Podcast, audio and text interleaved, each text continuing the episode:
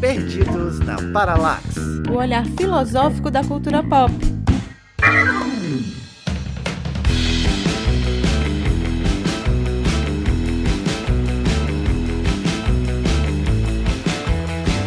Oi, gente, eu sou a Raquel Rocha e eu estou aqui para dizer que a música do Chico Buarque, ela faz cinema, nunca fez tanto sentido como vai fazer hoje nesse episódio. Oi, meu povo, aqui é Mano Bezerra e de um tempo pra cá eu tenho dirigido bastante a minha vida, viu? grande filme, por sinal. Olá, galera, aqui é a Bel e hoje a gente vai comandar algumas narrativas por aqui, hein? Oi, gente, eu sou a Ana Paula e eu não preparei nenhuma gracinha, mas o que eu posso dizer é que eu quase não vejo filme por homem.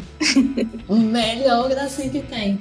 E eu não me julgo, acho que você está certo certíssima, querida.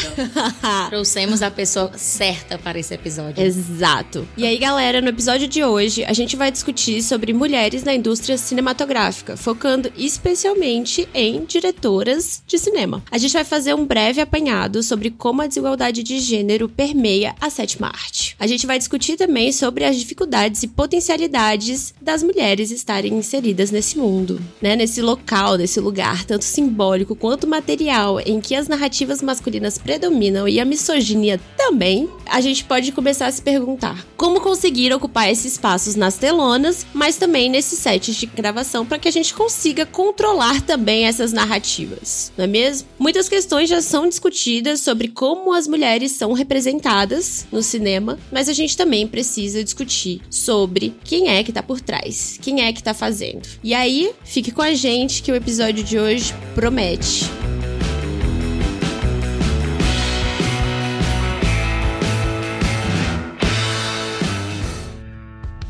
Paralaxe é a aparente mudança do objeto a partir dos diferentes pontos de vista em movimento.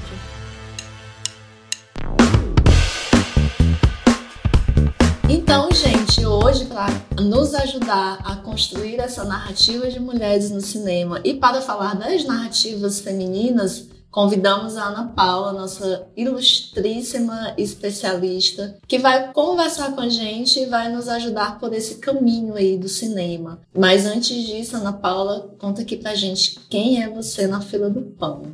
Oi, gente. É, meu nome é Ana Paula, eu sou formada em jornalismo e sou criadora de conteúdo no perfil Narrativa Feminina, que eu criei como um projeto da faculdade, mas que levei adiante da minha vida, onde eu falo sobre mulheres que fazem cinema. Eu não só apenas indico produções criadas por mulheres, como eu também discuto a representação feminina na frente e atrás das câmeras porque, né, como já foi dito aqui no início da apresentação, é um tema muito pouco falado, né? A gente não só não pensa em quem faz uma produção, como a gente não pensa sobre esse machismo, sobre a desigualdade dentro do cinema, dentro de Hollywood enfim, da indústria audiovisual no geral. Então, é para isso que meu perfil tá, para estimular as pessoas a pensarem em quem faz uma produção e assistirem mais produções feitas por mulheres. E vamos descobrir também, né, quais são os filmes aí que são dirigidos e produzidos por mulheres que a gente assiste, mas não se liga, né? Porque o hábito é dizer o nome dos homens, não das mulheres. É aquilo, né? Tanto em filme quanto em livro, quando a gente pensa num narrador de histórias, a gente pensa em um homem. Então, parece que fica. É, já é a, a masculinidade presumida.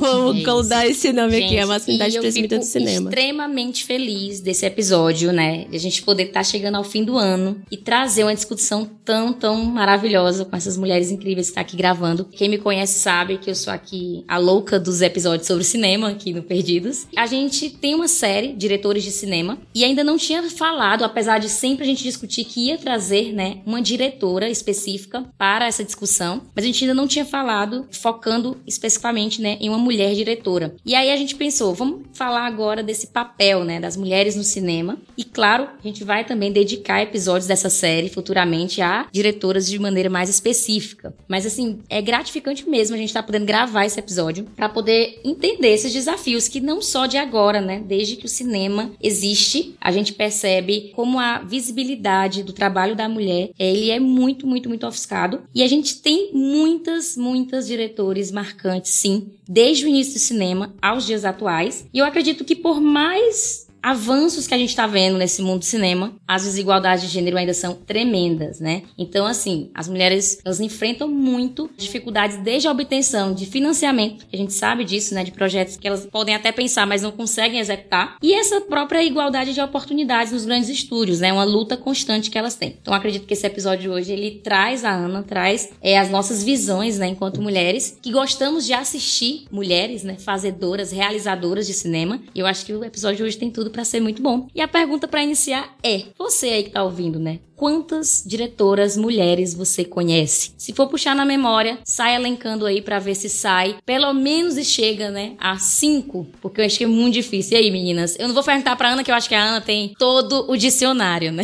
Manu, eu achei essa pergunta muito boa. Porque, sendo muito sincera, muito sincera mesmo, antes de fazer a minha pesquisa para esse episódio, a única que eu conseguiria falar é da Greta. Não vou mentir. Por quê? Porque filme da Barbie, acabei pesquisando mais sobre ela, e depois assisti Lady Bird, não sei o que, nananã. E eu discuto sobre o filme Lady Bird também com os meus alunos e tudo mais. Mas assim, eu não tinha muita consciência de diretoras tão. E confesso que mal tinha parado para pensar. Então, quando eu comecei a fazer essa pesquisa, e aí eu coloquei diretoras mulheres, né, do cinema e tudo mais, aí apareceu os 10 melhores diretores de cinema do mundo. Uma das perguntas da minha pesquisa, né? E assim, 10 homens. Aí eu fiquei, ué, mas eu pesquisei sobre diretoras.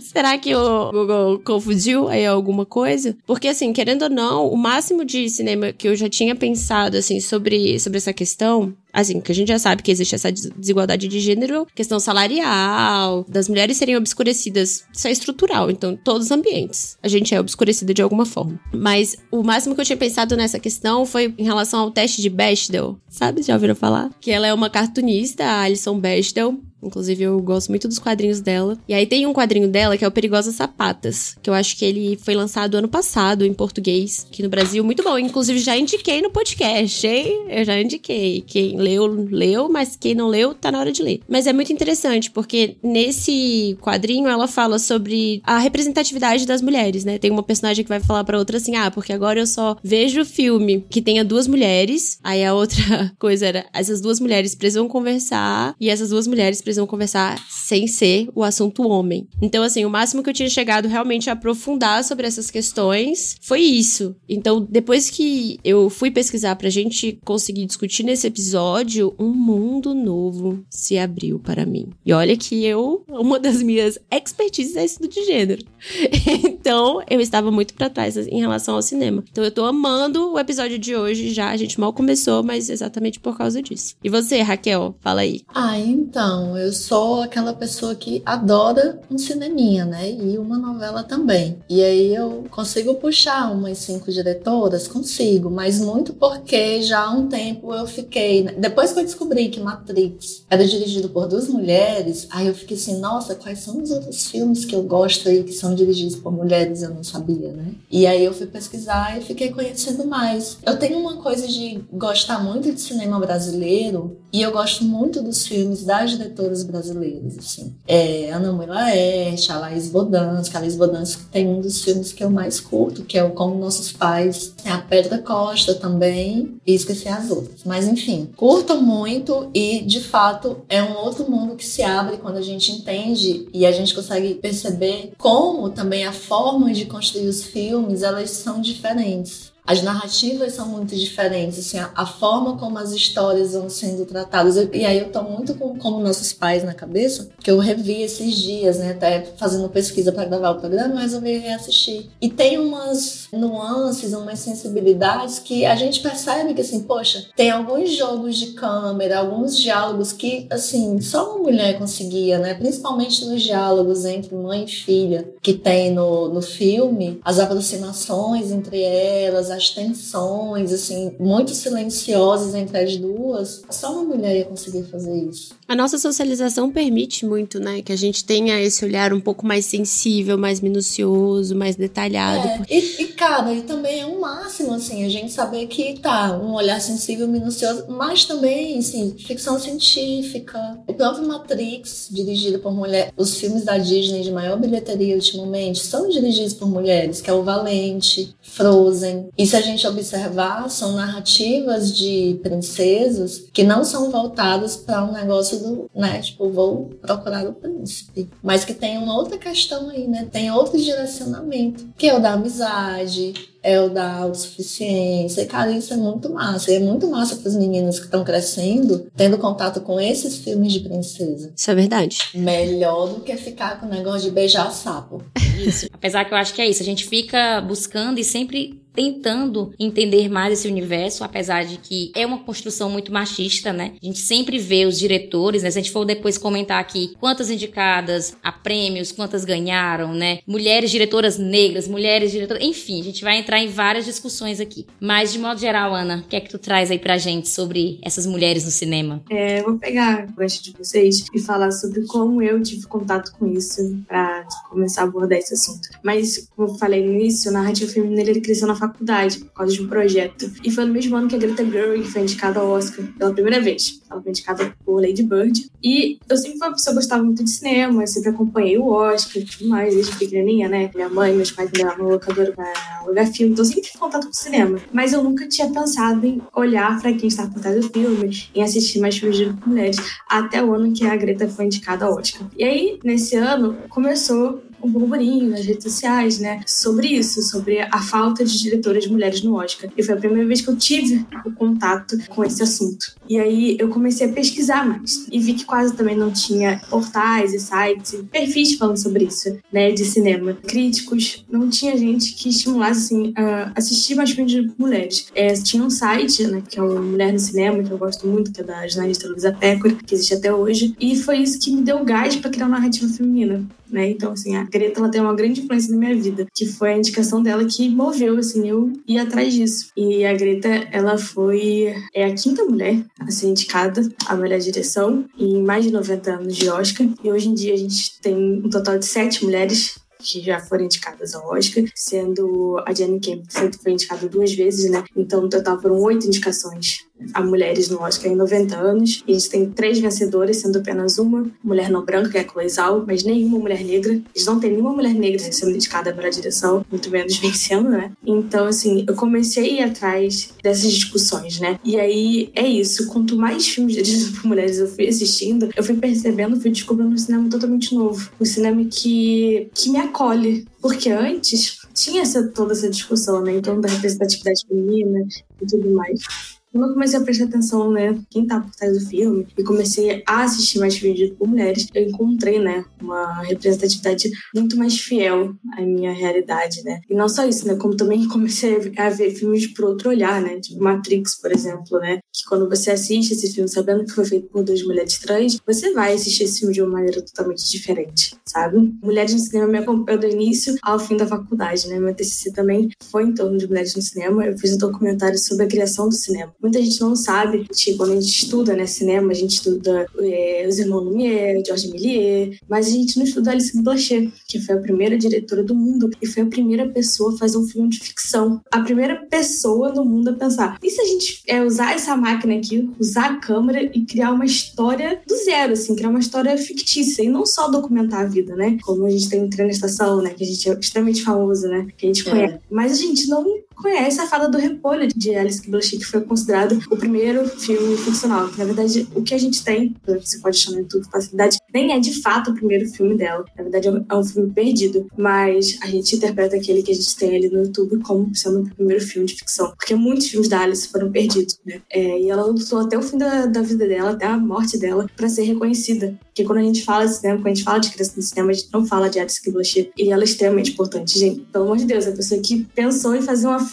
sabe? O cinema não seria cinema se não fosse uma mulher pensando, e se a gente inventasse uma história aqui diante da câmera? E é surreal. E ali, na criação do cinema, né, 1890, 1900, a gente tinha muitas mulheres, muitas e muitas mulheres trabalhando. Existe uma especulação, né, é quase um fato, né, mas de que naquela época ali, tipo, antes de 1920, existiam, mulheres trabalhando, fazendo cinema, fazendo filmes que a gente tem hoje. E aí isso foi uma coisa também que eu abordo no meu documentário, né, queria entender o que aconteceu. O que aconteceu pra gente hoje em dia tem essa desigualdade de gênero, né? Eu fui estudando, perguntando, pensando. E aí é isso, quando o cinema ele se tornou indústria, né, ali em 1940, que a gente começou a ter filmes com som, começaram a ver o potencial mercadológico do cinema, os estúdios e tudo mais pensaram, putz, aqui pode dar dinheiro. Foi nesse momento que as mulheres foram chutadas da indústria, né? Quando o cinema virou algo que podia dar dinheiro, foi entregue na mão de homens cis, brancos, heterossexuais. Desculpa a moto, gente. Coisa de homem, né? Ai, gente, vocês vão ter que perdoar, né? Porque já que eu tô sentada aqui gravando com uma pessoa que gosta tanto de cinema e que os olhinhos brilham quando estão falando, é. ela encontrou uma pessoa para falar também junto, né? E aí, Ana, minha tese foi em cinema, desde a graduação eu já vim estudando e indo mestrado, enfim. Mas assim, o que eu gosto mesmo é de encontrar algumas nuances ali dentro do cinema que outras pessoas não pesquisam. Isso é muito interessante. Você vai pra uma linha muito bacana. Você falando da Alice, né? E eu vendo, né, que ela já produziu mais de mil filmes. Hoje a gente só tem conhecimento de uns 350. Na época que eu pesquisava, né, que eu falava um pouco sobre a história do cinema na tese, a gente pegava sobre isso. E aí, antes da gente começar a gravar, né, foi perguntado para você se podia gravar depois sobre mulheres que fazem e produzem sci-fi, né? E a gente pensar que uma das inovações dela foi alguma trazer esse estilo ficção, trazer essa coisa nova. E aí é interessante porque coisas que são muito clichês pra gente quando fala de cinema foi técnicas que ela inaugurou, como a narrativa, edição, o som sincronizado, close, efeitos especiais, colorização manual, e era manual. Ela fez história mesmo, né, na ficção aí, e grandes longas-metragens assim, né? É, tem até um documentário sobre ela, é importante que a galera possa pesquisar realmente, porque tem muita coisa que a gente desconhece e que foi de tamanha importância pra gente, né? Fazer cinema hoje, né? Era isso que eu precisava destacar. E aí eu queria só puxar no gancho dela, falar o nome de uma mulher aqui, que é a Cléo de Verberana. Que a Cléo, ela é brasileira, sabe? Então, tipo assim, ela é paulista, é a primeira mulher, eu posso dizer assim, a dirigir filme, né? Aqui no Brasil, que é o Mistério do Dominó Preto. Então, assim, tem tanta coisa que a gente desconhece. Acho que esse episódio aqui, ele, na verdade, ele é uma aula, assim, para poder as pessoas poderem ver que tem muita coisa que a gente desconhece mesmo, né? A gente precisa pesquisar, adentrar, porque realmente a gente deixou isso aí muito apagado. É, e aí eu vou pegar, assim, até o teu gancho, Manu. Eu tô com caneta e papel e tô anotando as coisas que a Ana tá falando, pra vocês terem ideia de como esse tema, ele é legal e ele é um tema que a gente curte muito, assim. Eu quero só pegar o gancho da diretora Adélia Sampaio, que foi a primeira mulher negra brasileira a dirigir um filme, que que é um filme que eu descobri há pouco tempo por conta de um aluno meu, que é o filme Amor Maldito, né? que é um filme super de vanguarda em todos os aspectos, inclusive da narrativa. E voltando a essa coisa da narrativa, né, um pouco falando da Blanchett, eu fiquei pensando assim, né, as mulheres elas ocupavam um espaço no cinema porque o cinema de alguma forma era meio tipo desprezado, né, meio marginalizado e as mulheres encontravam ali um lugar de colocação social, né? E sim, o que você falou foi perfeito, porque quando o cinema se tornou legal e quando o cinema viram o potencial do cinema, aí os homens tomaram conta. E eu queria trazer esse gancho para falar assim de como, né, as mulheres passaram a ocupar o cinema não como criadoras de narrativas, mas só como intérpretes. E a gente tem toda a construção do cinema hollywoodiano, lá a partir dos anos 30, né, 40, em que as mulheres eram construídas, literalmente assim, não, ela é a diva do cinema e ela só serve para ser bonita né, um mero adereço estético no filme que vai chamar atenção. E não só, né, um mero adereço, mas elas também foram jogadas para áreas mais femininas, como é, maquiagem, figurino, até montagem, né? Montagem. Mas a gente se perdeu muito. Mas, por exemplo, se você olhar o Oscar hoje em dia, quem são as mulheres que são mais indicadas? Figurino, figurino uhum. cabelo, sabe? Que são categorias mais femininas. Então, ali, quando o cinema foi indústria, as mulheres foram jogadas para essas categorias, categorias ditas femininas, né? A gente você pode manusear, né? Fazer fazer coisas com a mão e tudo mais. Então, além das mulheres né, se tornarem um rosto, né, as divas, as atrizes, focarem nisso, também elas foram jogadas ali para as categorias ditas femininas. E a gente vê essa narrativa se reproduzindo até hoje, né? Porque a gente até vê como alguns filmes que falam das mulheres no cinema tratam, tipo aquele filme ridículo da Marilyn Monroe, Blonde. Pelo amor de Deus. Não, mas tem uma coisa sobre esse filme também, que aí a, a curiosidade literária vai aparecer aqui aqui.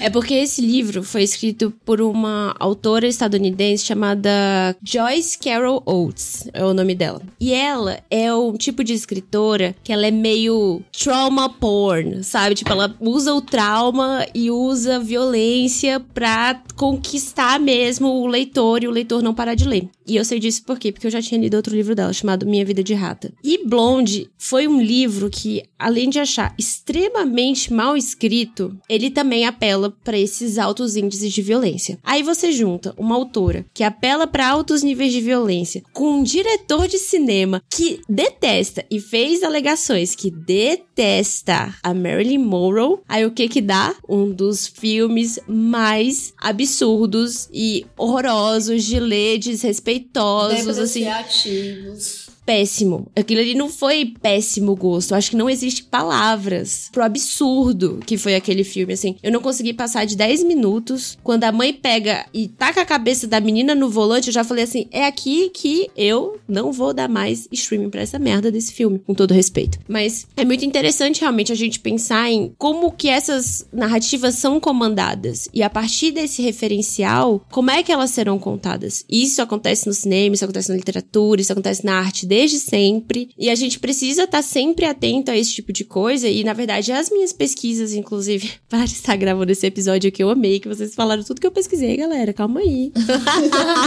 Mas é muito interessante a gente pensar por esse lado, porque quando a gente vai para todas as artes, todas as artes, você encontra isso em todos os lugares. Teve aquele, um quadro que foi pintado, que era um quadro sobre um estupro específico, quando foi um cara que pintou o estupro, a personagem tava com uma cara, tipo assim, de pai paisagens, super de boas. Quando foi uma mulher que pintou o mesmo tema de quadro, a mulher tava com a cara assustadíssima, enojada. Tipo, pra vocês perceberem que a gente tem esse olhar diferente, porque a partir do momento que a gente vive, a gente experiencia essas coisas, é óbvio que isso vai trazer outros referenciais, coisas que às vezes as pessoas não conseguem entrar em contato, né? A Ana, no próprio relato dela, ela fala: quando eu entrei em contato, isso me despertou. Foi uma experiência que tocou afetivamente ela, e aí a gente consegue fazer fazer com que essa narrativa mude, né? Tem até um li outro livro também chamado é, A Guerra Não Tem Rosto de Mulher, né? Que vai falar sobre a perspectiva das mulheres também na guerra e tudo mais. Tô trazendo essas outras áreas, né? Porque também são da minha maior expertise, querendo ou não. Mas é muito absurdo, é muito gritante como a gente consegue perceber no cinema. E às vezes quando você vai num filme e às vezes você fala, gente, mas só tinha mulher pagando peitinho, cena de sexo explícito. Você vai virar e você vai falar, cara, certeza.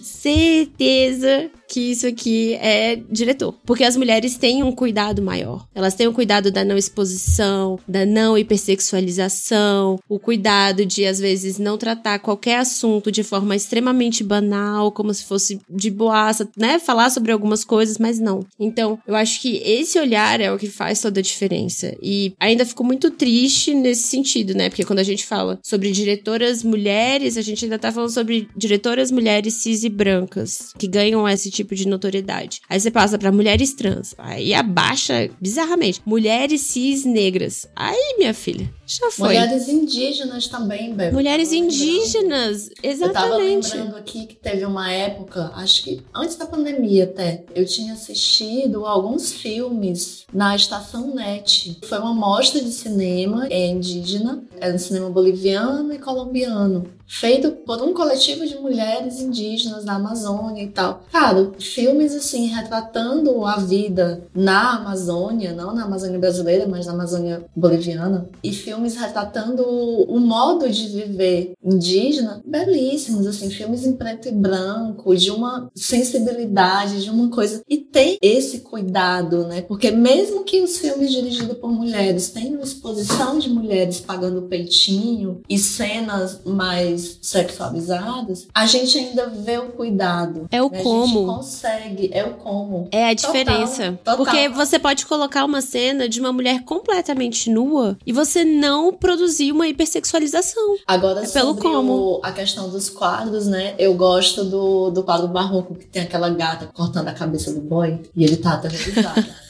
Mas voltando aqui pro cinema, né? E a gente sabe tanto que, tipo, essas atrizes mesmo, né, que foram colocadas nesse lugar de diva, como a própria Marilyn, depois de um tempo que ganharam dinheiro, elas começaram a pagar as produções dos filmes que elas queriam fazer. Sim. Então a gente tem aí já é, lá na, na Hollywood, dos tempos de glamour, as atrizes que conseguiam ser produtoras dos seus filmes para que elas pudessem sair desse lugar de sex symbol, para que elas escolhessem os, os lugares e os papéis que elas fariam. Eu acho que teve uma outra atriz também muito famosa, que tem até aquela série que é Quem Ficará com Baby Jane, que ela se tornou produtora também. É Joan, Joan, alguma coisa. Enfim, tem uma série de atrizes que viraram produtoras de cinema para que elas pudessem ter liberdade de escolher os papéis e de fazer filmes nos quais elas não estavam ali objetificadas sexualmente. Isso é muito interessante, porque a gente vê, assim, como a Ana falou, né, desde o começo do cinema, a gente tem as mulheres por trás das telas também, mas depois isso foi diminuindo. Mas a gente nunca deixou de ter mulher por trás das telas nas produções, em todos os lugares, né? A gente só não tem tanta representatividade, mas não tem espaço.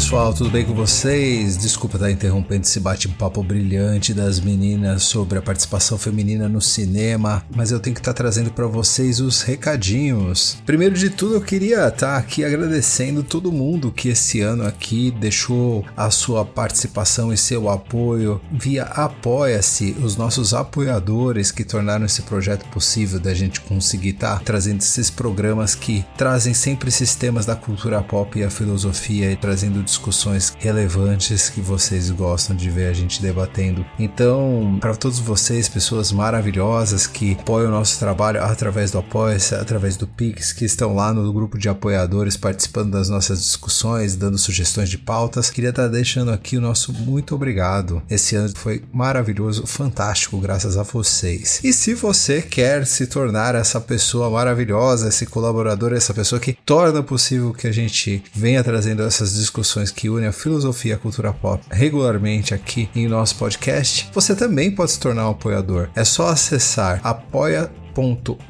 se barra Perdidos na Filosofia. Lá nós somos perdidos na filosofia, não somos perdidos na paralaxe. E estar escolhendo como você pode contribuir. A partir de cinco reais você já pode estar participando do nosso grupo de apoiadores. Além disso, se você não pode estar se comprometendo com uma contribuição mensal regular, você também pode estar fazendo uma contribuição pontual através do nosso Pix. A nossa chave Pix é perdidosnaparalaxe.gmail.com. Então, se você está enviando um Pix para gente, estiver colaborando com valor que você achar conveniente. A partir de cinco reais, você pode estar enviando o comprovante do seu depósito para a gente, que é através também do perdidos na paralaxe.gmail.com, que nós vamos estar colocando você lá no grupo de apoiadores para estar fazendo parte de nossas discussões sobre filosofia e cultura pop. Também quero deixar um grande agradecimento ao nosso patrocinador, a Sabia Marcas. 2024 está se aproximando e provavelmente você tem aí um novo projeto que vai estar exigindo que você esteja lançando alguma marca online aí nas redes sociais ou então um novo empreendimento na sua cidade, alguma coisa desse tipo. Se você faz esse perfil de ter ideias e querer colocar as coisas em ações, a Sabia Marcas é a empresa adequada para estar fazendo o registro da sua marca e permitir que você tenha certeza que você tem a propriedade intelectual garantida daquelas ideias que você elaborou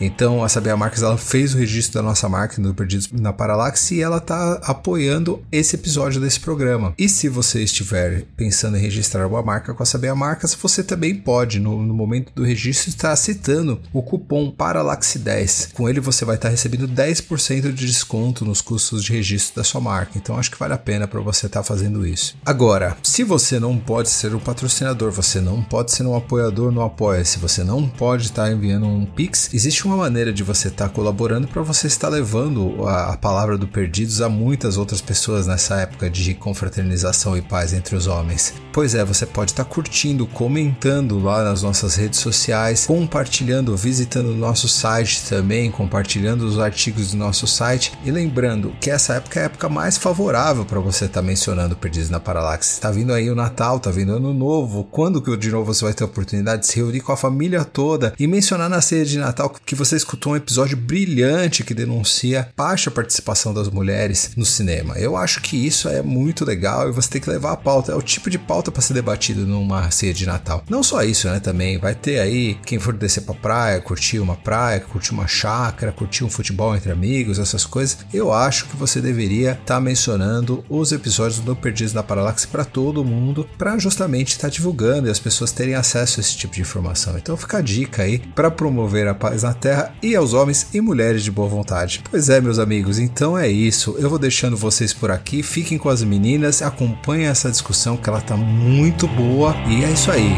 Tchau, tchau.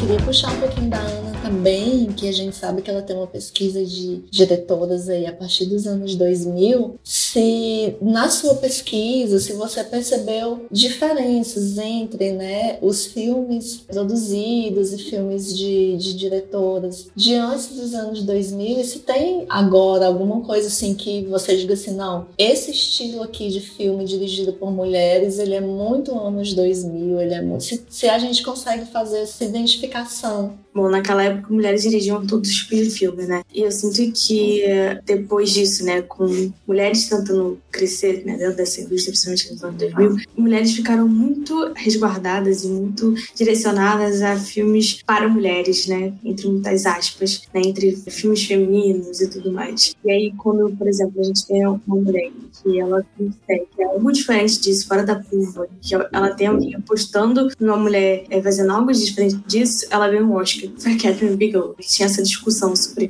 a primeira mulher a ganhar um Oscar, né, que foi em 2007, se não me engano, Catherine Bigelow ganhou pela Guerra ao Terror. É um filme dito masculino, que é um filme sobre guerra, que tem protagonismo masculino e tudo mais. É uma coisa que não se via, não se vê. Mulher dirigindo narrativas ditas masculinas, principalmente nos anos 2000. É, foi 2010 esse, esse Oscar. E aí a gente tem uma mulher que ela consegue fugir do que tá fazendo, porque alguém apostou nela, e ela ganha um Oscar por isso, que é um filme dito masculino, que é um filme que chega no Oscar, né? Porque tem, existe toda uma, também uma, uma, discussão, uma análise por trás disso, que o Oscar, ele não indica filmes protagonizados por mulheres. Gente, não, o Oscar, ele não só indica diretoras mulheres, como ele, ele não indica filmes sobre mulheres. Que filmes sobre mulheres, eles estão extremamente restritos a melhor atriz. Você pode reparar uhum. ali anos e anos de hoje, você vai reparar que é a categoria de melhor filme, melhor roteiro, mas raramente tem um filme sobre mulher. Então acho que assim, ali no, nos anos 2000 a gente tem muitas mulheres fazendo filmes que são ditos para mulheres, porque a indústria acredita que a mulher só sabe fazer filme para mulher, né?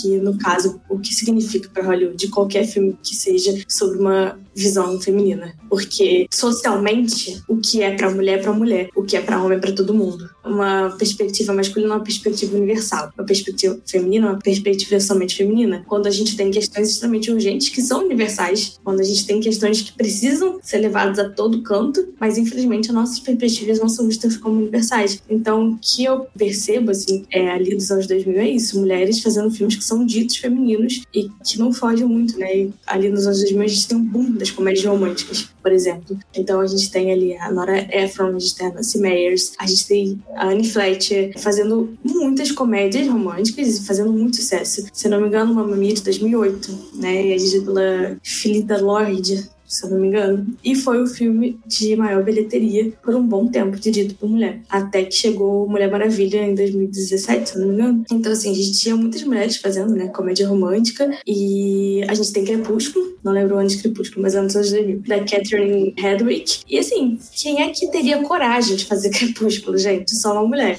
é, é, é... Ia pensar olhar pra Crepúsculo e falar, isso aqui é uma mina de ouro, mulher, entendeu? É. Tanto que nenhum estúdio, ninguém nenhum produtor estava apostando no Tipo, todo mundo falava pra Catherine, você vai poupar, mulher, você tá maluca, isso aí não vai dar bom. A gente tá deixando você fazer essa brincadeirinha aqui, mas a gente não acredita no potencial de Crepúsculo, tá? A gente não acredita, não vai dar bom. A Catherine fala isso diversas vezes em diversas entrevistas, que nenhum produtor acreditava nela, acreditava no potencial de Crepúsculo. E aí Crepúsculo virou um enorme sucesso, e aí o segundo filme eles deram na mão de homens. O segundo, o terceiro e o quarto, porque isso é muito recorrente, inclusive, né? Tipo, a mulher fazer o primeiro filme de uma franquia, fazer muito sucesso, né? Dar muito dinheiro, e ao segundo, eles entregam na mão de homens, né? Isso aconteceu em Crepúsculo, aconteceu em 50 Tons de Cinza, recentemente aconteceu com Para Todos os Gatos que eu já amei, até o próprio Mamma Mia, né? O segundo foi de... Uhum. Então, assim, mas eu acredito que isso tem um dano, não só no quesito, tipo, mulheres, que eu acho que não é, não é nem no sentido, ah, isso tá mudando, mulheres não estão fazendo mais filmes sobre mulheres. Na verdade, o que tem que mudar é a mentalidade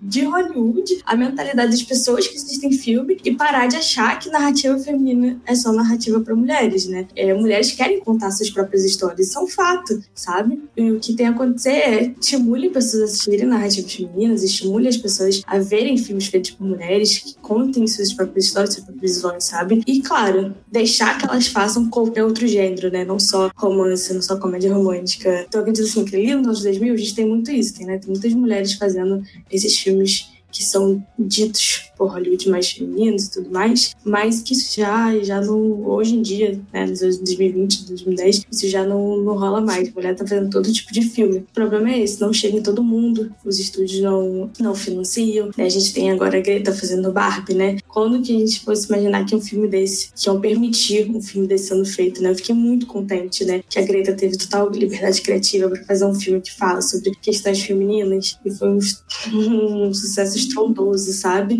Então, assim, é, o que eu desejo mesmo é isso, que as pessoas entendam que as nossas questões, elas não são só nossas questões, né? E mulheres devem fazer todos os tipos de filme.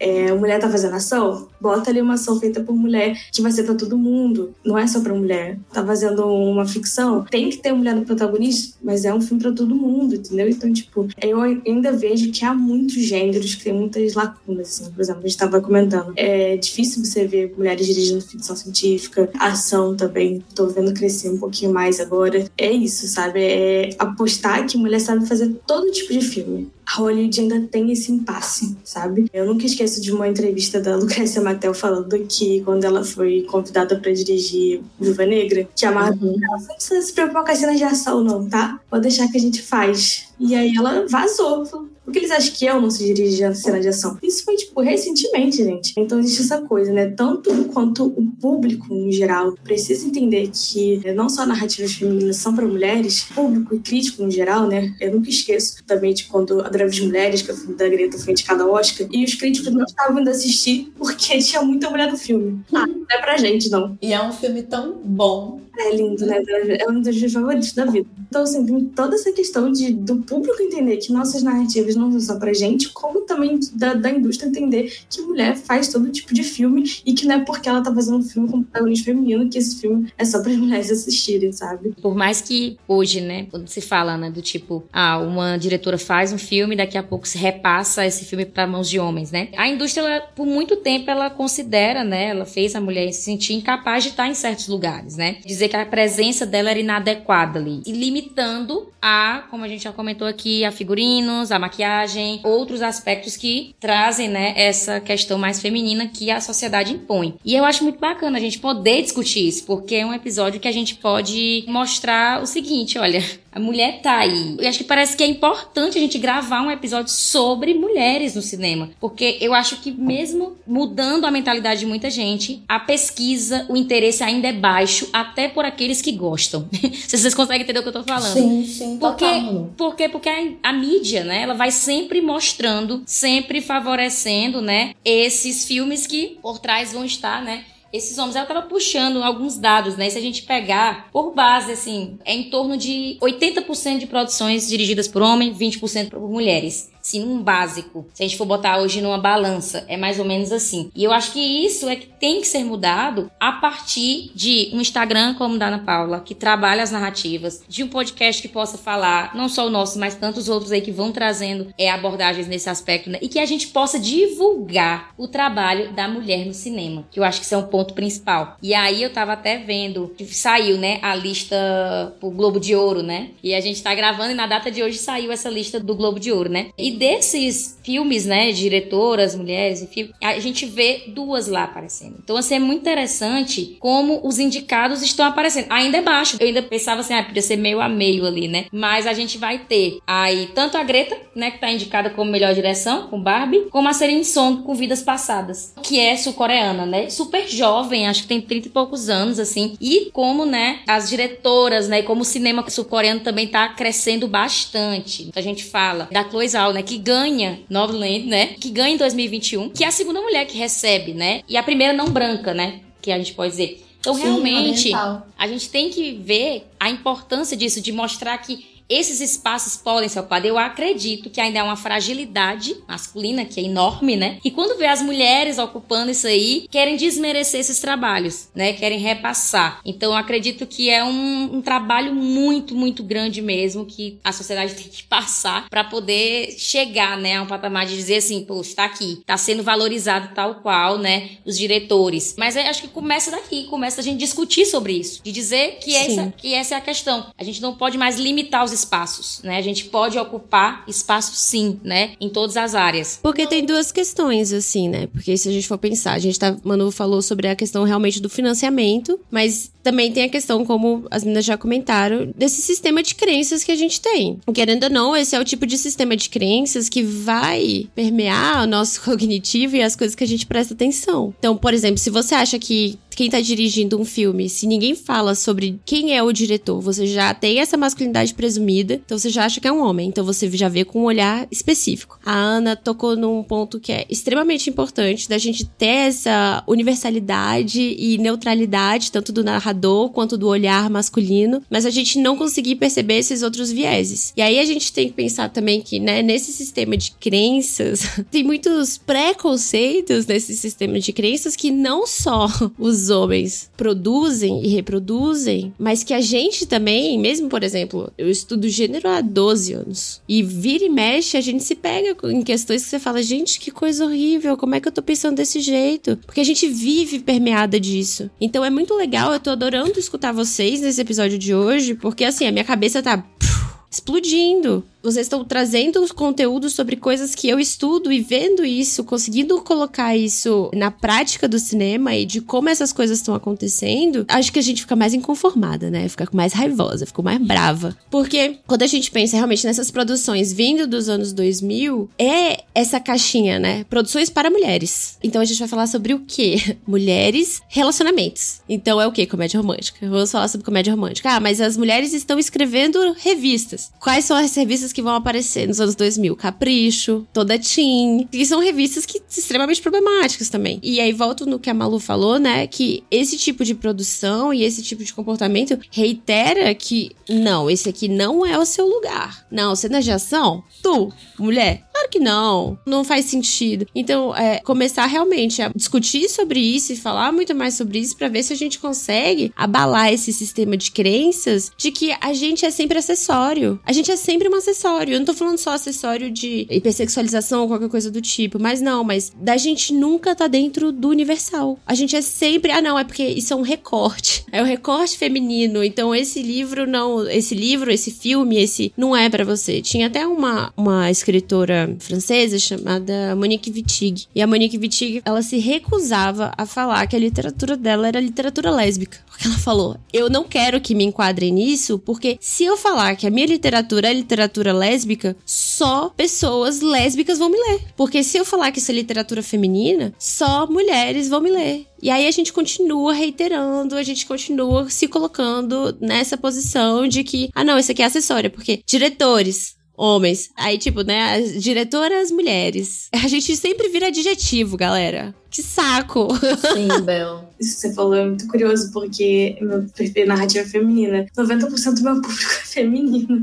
mas eu não falo só pra mulheres, mas infelizmente, Exato. é assim, não, ninguém mais me escuta. Ou felizmente, não sei, eu fico muito grata de é, do meu público ser, tipo, 90% feminino. Eu me sinto extremamente confortável no meu perfil, é claro. E eu amo ser rodeada de mulheres. Mas é muito triste que só elas me escutam, sabe? Quando na verdade eu tô falando muito pros homens, eu tô falando muito, tipo, tudo que eu falo, né, todas as coisas que é, eu ensino, que eu divulgo, é para eles também, mas eles não param e veem meus rios, eles não param e veem meu conteúdo. Então, tipo, muito do que a Manu falou, Isabela falou, a gente precisa pesquisar, tipo, a gente precisa correr atrás também. A gente não pode esperar sentado, esperando que um streamer, um estúdio vá fazer o trabalho de que, sabe? Então, se você curte cinema, se você gosta, se você sabe o nome de 10 diretores homens, por favor, vá atrás de saber mais, de ir atrás disso, sabe? Porque não vai chegar no seu colo com facilidade. Então, você tem que atrás, pesquisar, ver quem são essas mulheres, conhecer esse outro cinema também.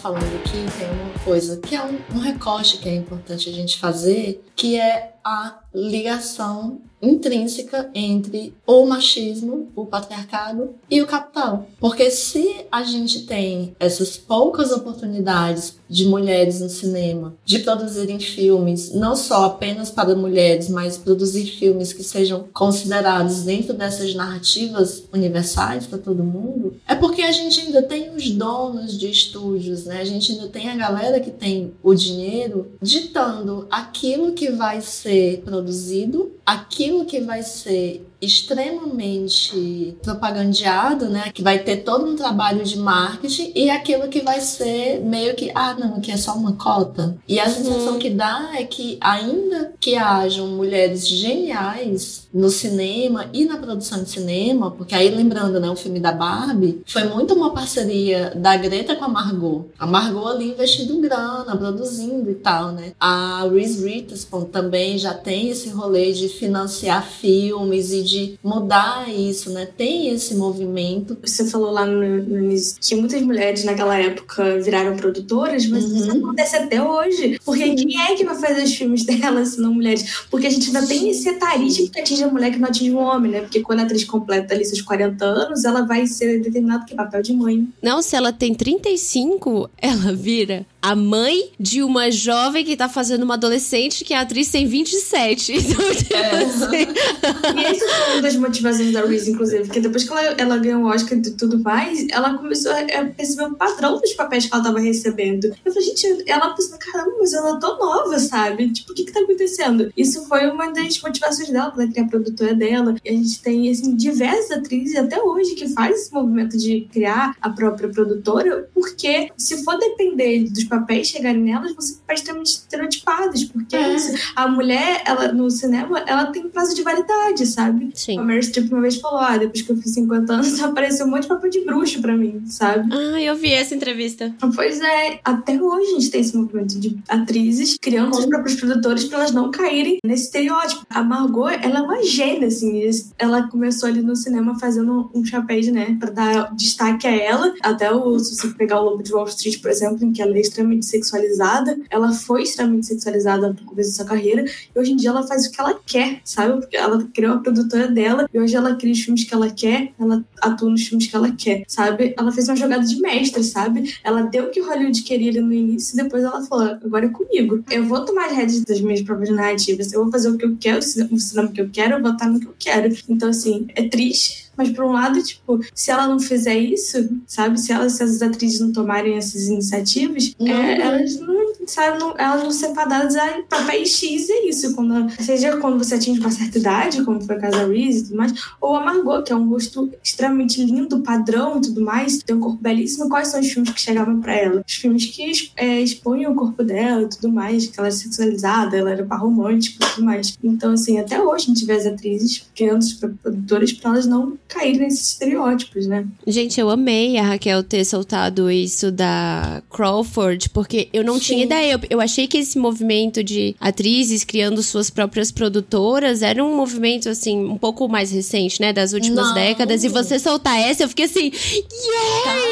Inclusive, se vocês assistirem, né? Quem ficará com Baby Jane é quem ficará o que O que terá acontecido a Baby Jane? Isso, o que terá acontecido a Baby Jane, que é contando sobre quando ela, a Joan Crawford, juntou com uma outra atriz que era tida como inimiga dela, porque tem, né, é, no cinema cinema, assim como nas outras áreas, tem essa incitação ao ódio entre as mulheres, à competição, ela se junta para produzir esse espetáculo porque ela percebeu que ela já estava velha para a indústria do cinema. Então ela vai ser produtora e ela vai juntar com a outra atriz, que eu esqueci o nome também, porque eu já estou péssima de memória, como se eu não fosse, para produzirem para fazer esse espetáculo. E já denunciando esse etarismo, né? Que também tem a ver, de novo, né? Vou bater na tecla, do capitalismo. Porque quem gira, né, a máquina de moer gente do capitalismo são os homens. E é o dinheiro que vai ditar aquilo que vai ser visto por todo mundo e aquilo que vai ser visto por parcelas. É aquilo, né? Mas é o aquilo homem cis, hétero, branco. É o homem cis, hétero, branco. Então, quando a gente tem essas mulheres fazendo esse tipo de cinema e quando a gente começa a abrir o nosso olhar para esse cinema feito por mulheres, é isso que vocês falaram, é um acontecimento e é um acontecimento no sentido mais filosófico que pode ter a palavra acontecimento, porque a gente não assiste mais o filme do mesmo jeito. E aí eu, eu vou trazer o filme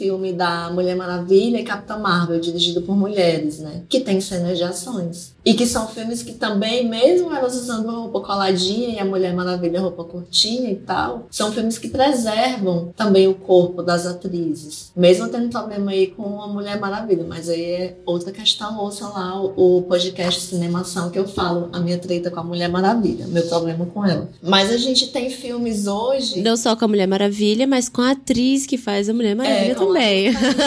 também. Mas hoje, assim, pensando aqui, trazendo para o cinema brasileiro brasileiro, né? Eu tenho notado que as diretoras elas trazem filmes de teor político muito debatidos, que assim, sempre causam uma polêmica. Até mesmo a Carla Camurachi, quando fez o Carlota Joaquina, que é maravilhoso esse filme, eu rio pra caramba do filme, mas eu também fico muito reflexiva. São filmes que essas mulheres, essas diretoras, elas trazem perspectivas femininas na narrativa, mas elas também falam de muita política. A Petra Costa é uma das principais, assim, agora, que faz documentário a gente teve a, o próprio Que Horas Ela Volta, né, com a Ana Moilaeste, que sofreu ataques misóginos de outros diretores de cinema. Não citarei nome para não dar palco para o diretor misógino, reconhecidamente uhum. misógino. Assim, como que pode uma mulher fazer um filme que o Brasil inteiro tá falando?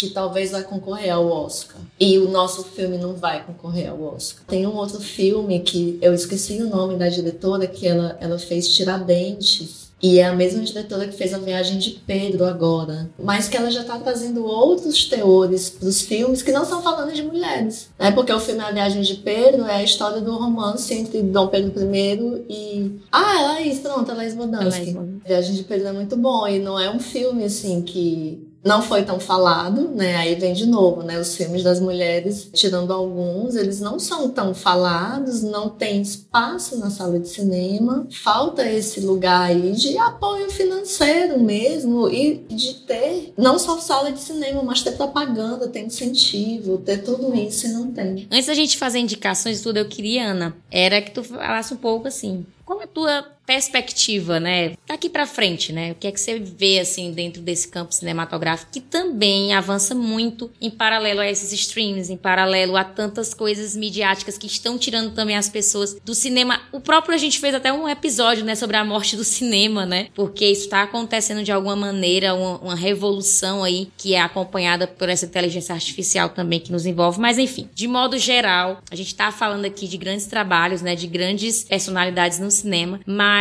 qual a perspectiva para essas diretoras? No, no momento em que elas avançam, a gente está vivendo também, de certo modo, um medo, um receio com o futuro do cinema também, né? Eu não faço ideia de como vai ser o futuro para essas mulheres e como vai ser o futuro para o cinema no geral, porque a gente basicamente tem que torcer para a gente aqui que é mero telespectador ou pessoas que falam de cinema, criam tudo mais, a gente o que a gente pode fazer é torcer para que essas pessoas da indústria enxergam o erro e a situação e tudo mais. Então, gente, o que a gente pode fazer aqui é só torcer, né? Tipo, a gente teve aí Barbie, né? Que, que atingiu mais de um bilhão de bilheteria. E aí, eu tinha feito um Rios antes de, de Barbie chegar no mundo, né? Antes de estrear, falando como Barbie poderia revolucionar a indústria do cinema, né? Que é isso, de as pessoas verem como todo mundo tem interesse em histórias que falam sobre questões femininas, que tem interesse em protagonismo feminino, que tem interesse em diversas questões, né? Que nos abraçam e que mulher pode fazer filmes de autobilheteria ou podem vender filmes que mulheres podem ser uma grande aposta, porque em Barbie a gente tem mulheres em todas as categorias, né? A gente tem mulher na direção, no roteiro, no figurino, no cenário e tudo mais. Só que aí quando Barbie estreia, a gente vê que a Warner, na verdade, quer apostar em filme de brinquedo e não em filme dirigido por mulher. Aí eu me sinto até perdida. Eu falei, poxa, eu fiz um Reels falando que Barbie pode revolucionar a indústria cinematográfica e aí a Warner veio e me diz que ela quer apostar em filme de brinquedo. Por que diabos eles tiraram a resposta errada né, da coisa? Tipo, eles viram o resultado errado da situação. Por que, que eles insistem em não depositar em mulheres diretoras, em histórias sobre mulheres, né? Então, de verdade, o que a gente pode fazer aqui, eu não faço a ideia de como isso para mulheres, principalmente vendo como é que tá sendo o cinema hoje em dia, seja para qualquer cineasta, na verdade, eu realmente não faço nenhuma ideia, porque a gente fica com as mãos atadas, porque a gente depende, como a Raquel falou e frisou mil vezes, é uma indústria extremamente capitalista, é uma indústria que visa o lucro. A única maneira de, de eu achar que, ah, eles vão apostar em mulheres, eles acharem que mulheres podem retornar esse lucro. Eu acho que o que a gente, como telespectador e como consumidor, é isso, é falar sobre essas mulheres, é ver filmes de mulheres, é indicar esses filmes para outras pessoas, é falar, é demonstrar interesse, né? É uma coisa que eu falo muito no meu perfil. É falem sobre, se você gosta, fale sobre filmes, demonstre interesse, seja nas redes sociais, seja com seus amigos, falem sobre esses filmes que vocês estão assistindo, né? E é isso caso com o que eu falo, né? Veja mais filmes de mulheres, porque a única coisa que a gente pode fazer é torcer para que essa indústria extremamente capitalista veja que mulheres também são também rentáveis. é, também são rentáveis, sabe? Ensinamentos do episódio de hoje, basicamente, comece a se esforçar para procurar coisas que estejam fora do hype, porque geralmente o hype, o que é visível, é o que recebe esse lançamento. E outro ensinamento é: divulguem. Já que eles não nos divulgam, vamos no boca a boca. E eu só queria uma coisa. Gente, me ajuda aí a aumentar a minha lista de filmes dirigidos por mulheres e que a gente nem imaginava, que no caso eu não imaginava. Me falem aí só algumas, algumas diquinhas. Cara, psicopata americano. Shrek. Muita gente não sabe que Shrek é de mulher. Shrek é maravilhoso. Eu não sabia. Nenhum dos dois. Yay! O piano, né? Que também foi muito o famoso. Piano, piano. Isso. After Sun, né? E se você for mais cabeçudinha, você pode assistir os filmes da Agnes Varda. Todos eles são maravilhosos. Vejam Agnes Varda.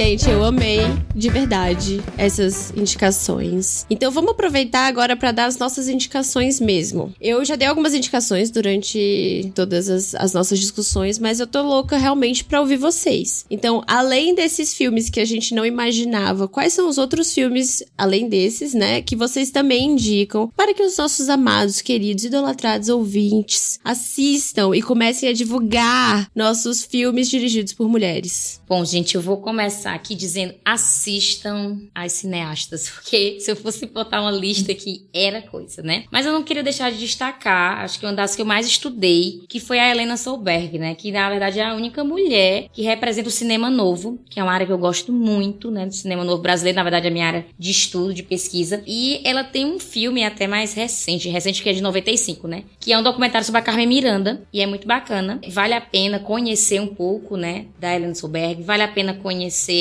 os filmes da Laís Bodansky, que já tá mais assim no hype, né? Mas desde o Bicho de Sete Cabeças, a gente vê o quanto ela faz filme muito, muito, muito bom. É, acho que o mais recente é esse da Viagem de Pedro, né? Que a gente tava comentando uhum. agora há pouco. Assistam Yasmin Tainá, assistam Juliana Vicente. A gente tava pensando aqui na Juliana Vicente, que é diretora, e ela fundou, eu acho que é o Preta por Ter Filmes, e aí tem um documentário Sim. dela que é Racionais, das ruas de São Paulo pro mundo, sabe? Gente, muito, muito bom. É, acredito que a Petra Costa, que a Ana, né, todo mundo aí tá fazendo história. E por fim, eu indico o longa Café com Canela, da Glenda Nicásio. Lindíssimo. Pronto. E é isso. E assistam, assistam, assistam, porque tem muito, muita coisa aí que as mulheres estão dirigindo. Ah, e aí eu tava pensando, eu acredito que Cazuza foi dirigido por uma mulher, não? Vou pesquisar isso aqui enquanto vocês tá. indicam aí. Mas eu acho que o filme do Cazuza foi dirigido por uma mulher também. Então, Dona Emanuele Bezerra, você disse a indicação que eu ia dar, que era Helena Solberg, com o documentário Carmen Miranda, Banana is My Business. Perfeito. E eu quero indicar também o filme Divinas Divas, foi dirigido pela Leandra Leal, contando também a história do teatro Rival e Rivalzinho, que é da família dela. E ela fala, né, ela faz meio que um documentário contando a história a partir das mulheres travestis e drag queens que povoaram o teatro Rival Rivalzinho. Então, assim, tem Rogéria no documentário, tem muitas mulheres travestis. Muito, muito bom, muito bom que fizeram a história do teatro, mas que hoje, né, não são tão reconhecidas. Ela resgatou essa história. É um filme lindíssimo, vale muito a pena. Assistam filmes feitos por mulheres e procurem saber mais também, não é? Como vocês podem ter acesso em alguns streams. Então, tem algumas diretoras, por exemplo, do Oriente Médio, eu esqueci até, mas tem um filme que se chama Caramelo, que é um filme dirigido por uma mulher, que eu esqueci o nome, que é muito bom, é um filme libanês. Tem muita mulher do Oriente Médio que dirige filmes lindíssimos também e que às vezes a gente tem que botar aí no Google da vida e no stream ou num Piratex para encontrar e que a gente não se arrepende. A gente não se arrepende nunca. Tem outro filme, que é o filme. E achei muito legal, né? Fica aí a indicação também, Amor Maldito, da Adélia Sampaio. Eu adoro a Adélia Sampaio. Eu fiz, inclusive, um vídeo recentemente, né? Sobre ela, no meu perfil. Ela foi uma das melhores mulheres do, uma das únicas do cinema novo, né? E o Amor Maldito, ele fala, sobre, é um filme sáfico, é um filme sobre duas uhum. mulheres apaixonam e tá importantíssimo. Vou indicar o brasileiro também, porque todas vocês indicaram o brasileiro. Vou indicar o brasileiro, que é Um Dia com Jerusa, que é um filme lindíssimo, tá na Netflix, dirigido por uma cineasta brasileira, negra. Eu vou indicar minhas diretoras favoritas.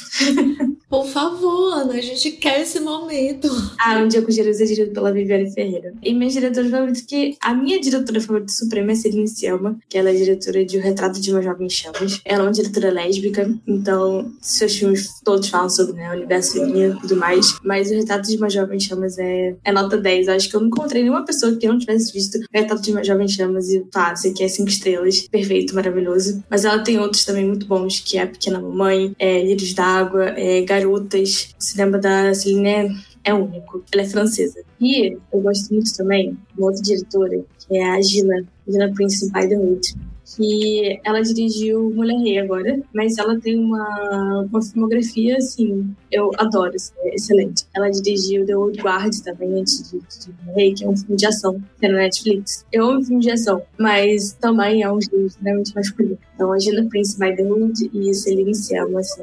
Nossa, maravilhoso. A Vida Secreta das Abelhas é um filme lindo. Eu vou só, gente, corrigir um pouco, porque eu falei do filme Caramelo e eu acho que é uma questão política também dizer o nome da diretora, Nadine Labac. Ela tem outros filmes maravilhosos, mas Caramelo é o que ganhou meu coração, assim, de cara. Vale a pena, assistam. Isabela Boscov, inclusive, fez um review desse filme. Salvo engano, ela também dirigiu Cafarnaum, Cafarnaum, que é outro filme belíssimo. Enfim, Nadine Labac fica aí uma diretora do Oriente Médio pra gente incluir na nossa lista.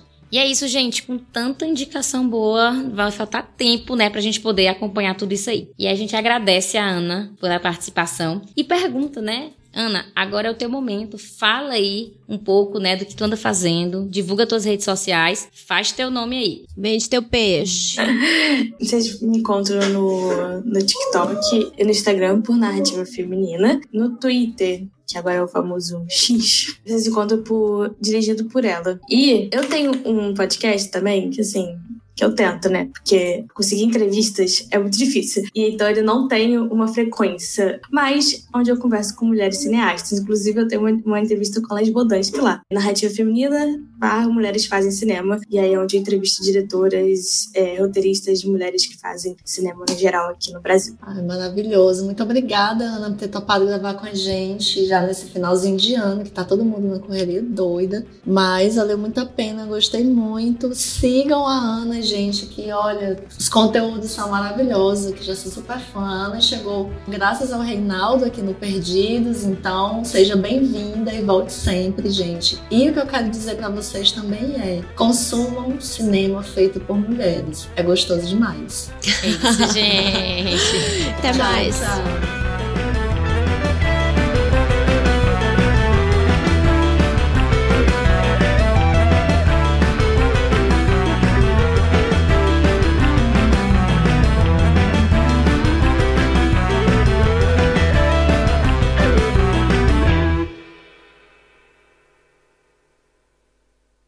Como conseguir ocupar esses espaços, tanto nas telonas como nos, quanto nos.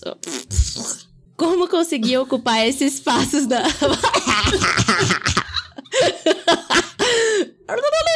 Vai. Lá, lá, lá, lá, vai.